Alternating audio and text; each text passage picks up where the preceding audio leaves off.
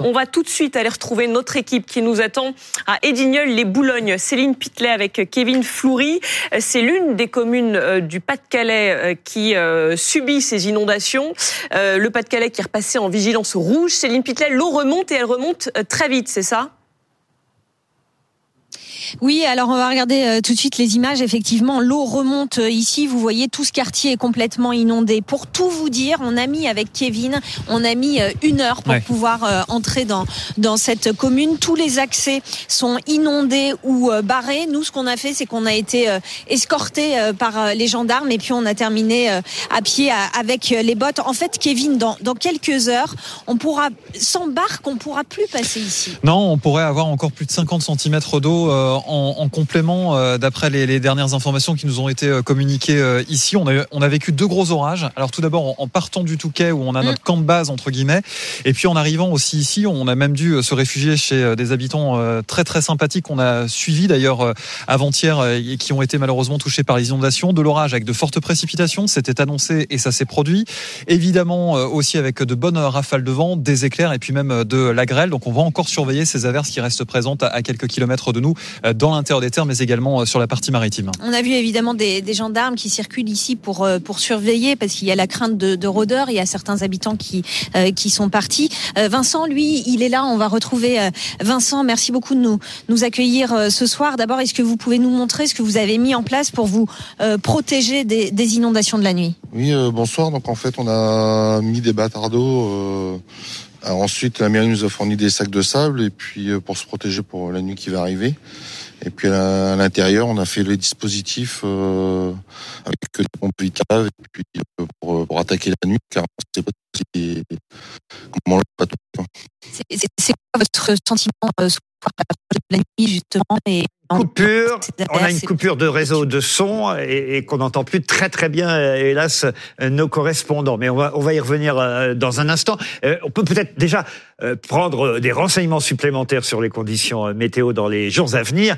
Christophe Persson, ça va être pire que ce que déjà, c'est, on va dire, ces sinistrés ont vécu. C'est ce que le ministre de l'Intérieur a dit aujourd'hui. Monsieur Darmanin a dit la nuit prochaine risque d'être pire que ce que les gens du Nord ont déjà vécu. Au, vu des prévisions, clairement, et vu comment les cours d'eau réagissent, tous ceux qui ont déjà été inondés et qui ne le sont plus forcément le seront à nouveau durant cette nuit, autant voire plus. Voilà, c'est la grosse crainte principalement du côté euh, de la Canche ou encore euh, sur les abords de la Liane. Là, réagit pour le moment beaucoup moins. On va regarder justement la carte de vigilance avec euh, ces départements placés en vigilance orange et donc le Pas-de-Calais en rouge pour deux choses, pour les crues mais également pour les pluies inondations parce qu'on attend généralement entre 80 et 100 mm de précipitations supplémentaires sur cette zone. C'est à nouveau un mois de pluie sur une zone qui a été complètement arrosée depuis euh, bientôt trois semaines avec des pluies records.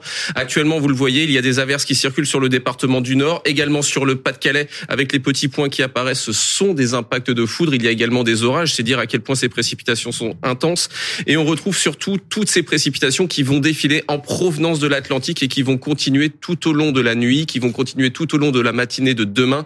Il faudra attendre les alentours de 15 heures demain après-midi pour enfin retrouver un temps sec sur la région. Pour autant, les cours d'eau continueront à réagir même s'il ne pleut plus, le temps que l'eau s'évacue, euh, et ça prend énormément de temps pour le Pas-de-Calais, il y aura encore la crue qui va continuer tout au long de la journée. Expliquez-moi, parce que moi je suis un peu néophyte dans tous euh, ces domaines météorologiques, je comprends pas toujours tout très bien. J'ai entendu parler de la dépression Elisa, ça c'est pour euh, les départements du Nord, mais la Charente, qu'est-ce qu'elle vient faire là-dedans et, de quoi s'agit-il? La Charente, on comprend, on a du mal à comprendre pourquoi dans le Nord et pourquoi uniquement un département la Charente. La Charente, c'est vraiment pour une autre situation, c'est vraiment les suites des tempêtes, toute l'eau met beaucoup de temps à traverser justement toute l'eau qui est tombée sur le centre-ouest, le temps de s'évacuer en direction de l'Atlantique, ça prend énormément de temps. C'est pourquoi là, le niveau désormais attend un plateau de crue pour la Charente-Maritime. Il va par la suite un petit peu baisser, sauf peut-être lors de la journée de samedi où on attend une autre dégradation qui, elle ne concernera pas les régions du nord, mais au contraire va concerner un petit peu plus les régions du sud-ouest. Voici la perturbation pour la journée de samedi et on risque d'avoir des cours d'eau qui vont à nouveau réagir sur le sud-ouest, principalement vers les Landes, vers les Pyrénées-Atlantiques, parce que là aussi les cumuls seront très importants. Mais heureusement, lors de cette journée de samedi, il y aura quand même une accalmie pour le Pas-de-Calais, mais malgré, tout peut-être une accalmie très temporaire. Et en attendant, euh, les choses se dégradent 80 à 100 mm, centimètres? Non, millimètres. Millimètres, pardon, oui, 100 cm, c'est un peu beaucoup. Décidément, ce soir, 80 à 100 mm de pluie, c'est l'équivalent d'un mois de pluie qui va donc tomber là euh, dans les prochaines heures. On va tout de suite aller retrouver l'une de nos autres envoyées spéciales, Alizé Boissin. Euh, vous êtes euh, autour de la Liane, vous êtes à Isque précisément. Comment la nuit se prépare? Eh bien, écoutez, cette rue, par exemple, qui est déjà complètement inondée hein, depuis presque une semaine, est totalement évacuée. L'Aliane, pour vous rendre compte, c'est vraiment euh, juste à côté.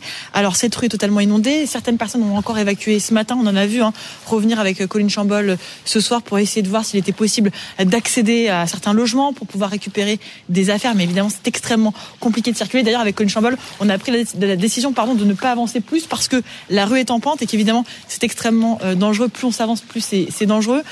Il y a donc c'est un peu la, débrouille hein, finalement pour pour les habitants. Certains sont à l'hôtel, d'autres sont dans des euh, centres d'accueil mis en place par la mairie pour passer la nuit depuis déjà depuis quelques jours. D'autres sont dans leur euh, famille et ici on regarde, on attend de voir comment va se passer la nuit. Pour le moment c'est encore euh, marée basse. La marée haute devrait arriver dans la dans la soirée, un petit peu plus tard dans la nuit et donc c'est là où on verra vraiment s'il y aura encore de gros dégâts. Des pics ont déjà été atteints ici hein, dans cette dans cette commune. On voit que certains garages il y a encore de l'eau dedans ou en tout cas de la boue et puis euh, je peux vous le dire, on a pu discuter avec certaines personnes, euh, notamment une entreprise qui est juste à côté. Il y avait beaucoup, beaucoup de boue euh, dans l'entreprise et, en fait, ils attendaient de voir cette nuit avant de pouvoir enfin nettoyer parce qu'ils ne savent pas encore à quoi elle s'attend et donc c'est extrêmement compliqué. Et puis peut-être un conseil, surtout faites extrêmement attention si vous prenez les routes ce soir parce qu'on est très vite surpris finalement par la, par la montée des eaux. Il y a beaucoup de routes notamment qui sont barrées et donc voilà, prudence ce soir si vous êtes encore sur la route. Merci Alizé Boissin, vous avez raison, il faut être prudent, vous donner quelques conseils et justement on va se tourner euh, vers le colonel Paletti, monsieur Sébastien Paletti, porte-parole de la sécurité euh, civile. Quels conseils vous pouvez donner, euh, j'allais dire aux téléspectateurs qui nous regardent, je suis pas certain hélas les pauvres, ceux qui sont dans les inondations, qu'ils aient non seulement même parfois de l'électricité chez eux, on sait que certains manquent de chauffage, certains ont même quitté carrément leur domicile, mais enfin on va dire globalement, qu'est-ce qu'on doit faire? Alors bonsoir. Bonsoir. Euh, l'épisode météorologique que vit euh, le département du Pas-de-Calais et du Nord est, est, exceptionnel en matière de crue et très important en matière d'inondation. Euh, donc, si on a trois conseils à, à, à, rappeler et à préciser à la population, et je reviendrai après sur les démarches qui ont été entreprises par la sécurité civile, sont d'une part s'informer et, euh, et, respecter les consignes des autorités, ne pas évacuer son domicile euh, seul et ne, ne l'évacuer que sur les consignes des, des, autorités, comme cela a été effectué cet après-midi. Ensuite, le, deuxième conseil pour ceux qui ont des, des, des, étages, c'est se réfugier à l'étage au moment où le... ne pas aller à la cave ou au sous-sol, évidemment. Voilà, ne pas aller sous-sol et aller à la cave au cas où le monde dans son domicile. Et puis euh, pour ce soir, euh, ne pas se déplacer, sauf sauf déplacement obligatoire, ne pas se déplacer. Sauf évacuation. sauf évacuation. Euh, une vingtaine de centimètres d'eau sur une voie, même même en voiture, on peut se retrouver emporté.